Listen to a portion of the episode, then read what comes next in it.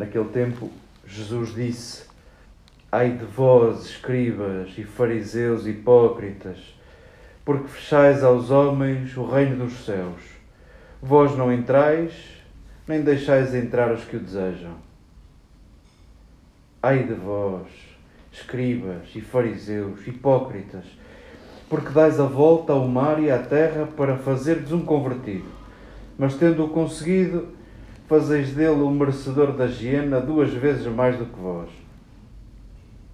Ai de vós, guias cegos, que dizeis: quem jurar pelo santuário a nada se obriga, mas quem jurar pelo ouro do santuário tem de cumprir.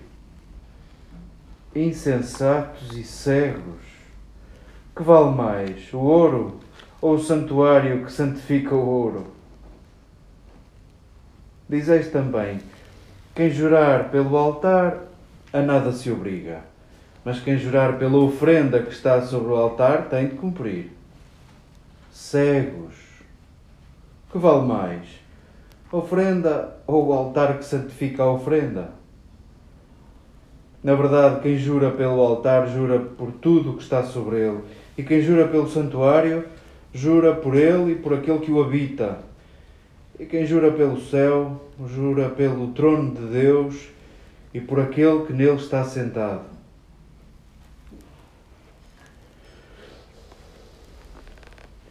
Queridas irmãs, queridas amigas, não se pode dizer que este texto sirva para abrir o apetite antes do almoço, mas se calhar é melhor agora do que a seguir, porque podia dar uma paragem de digestão tão, tão duro o texto que nos é servido neste capítulo 23 de Mateus.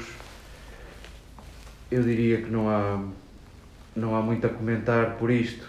Possivelmente, quanto mais comentarmos, possivelmente mais amansamos a crueza deste texto. Gostava apenas de o colocar em perspectiva e em relação. De facto, daqui para a frente precipita-se a perseguição de Jesus e os finalmente da história que já conhecemos. Autores que veem neste discurso dos ais de Jesus, veem um contraponto com o primeiro discurso, que nos é servido no capítulo 5 o discurso da montanha. E em certa medida, agora Jesus está a falar para a nação judaica, agora está a falar para as instituições e para os donos da religião. No capítulo 5 falava para uma multidão de quem se compadeceu, para uma multidão que lhe apareceu. Falava para todos. E em certa medida vemos um contraste entre aquilo a que nós nos habituamos a chamar as bem-aventuranças e esta lista de ais, onde nós não conseguimos ver pobres em espírito, onde nós não conseguimos ver misericordiosos, onde nós não conseguimos ver pacificadores, onde nós não conseguimos ver famintos de justiça. E em verdade, este texto chegou até nós para nós fazermos com ele alguma coisa na verdade, nós aproximamos de Jesus no capítulo 5. Na verdade, nós somos aquela multidão que vai seguindo Jesus, que foi seguindo Jesus em dias mais luminosos e em dias mais cinzentos. Na verdade, nós somos esses que não pertencem à pureza judaica, nós somos gentios. E fomos ficando com Jesus, e fomos buscando Jesus, e fomos dando forma ao seu sonho, fomos dando forma ao seu reino. E é possível, querido leitor, diria Mateus, é possível com o andar do caminho e com a sucessão dos capítulos da tua vida, é possível converter-te neste do capítulo 23. É possível de repente tu julgaste dono do sonho de Jesus. E em certa medida este capítulo fala-nos do mau uso da religião, se quiséssemos, ou do mau uso do cristianismo. Um cristianismo que serve para me justificar como estou, serve para me justificar como estou e serve para justificar a necessidade que os outros têm de fazer o pino para caberem nas minhas categorias, para caberem no meu perdão, para caberem na minha paciência, para caberem na minha tolerância. Percebes, querido leitor, o, o ridículo que isso é? Percebes? E isto é o que chega até nós. Possa cada uma de vós, possa cada um de nós não passar ao lado desta advertência de Mateus. Em certa medida, estamos a terminar o Evangelho. Depois disto, seguem-se os acontecimentos finais.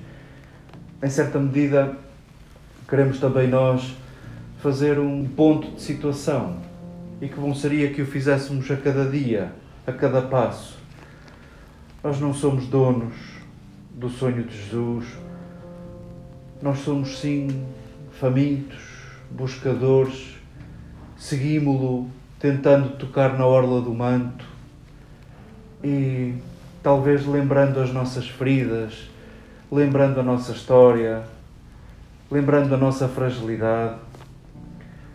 Talvez nos sintamos como no primeiro amor, como quando o encontramos no capítulo 5, como quando nos sentamos aos seus pés naquela montanha e ouvimos Jesus elogiar a nossa condição.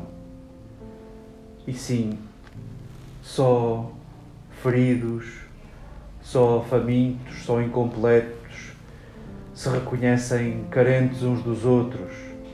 E é essa atitude que Jesus pede aos seus discípulos, como escutávamos ontem: suportai-vos uns aos outros, submetei-vos uns aos outros. Se quiséssemos traduzir, dependei uns dos outros. Possa ser esse o nosso caminho pascal diário, possa ser essa a nossa resposta a este texto, aos senhores dobrados sobre si próprios, aos senhores da religião. Possa este texto fazer Páscoa conosco.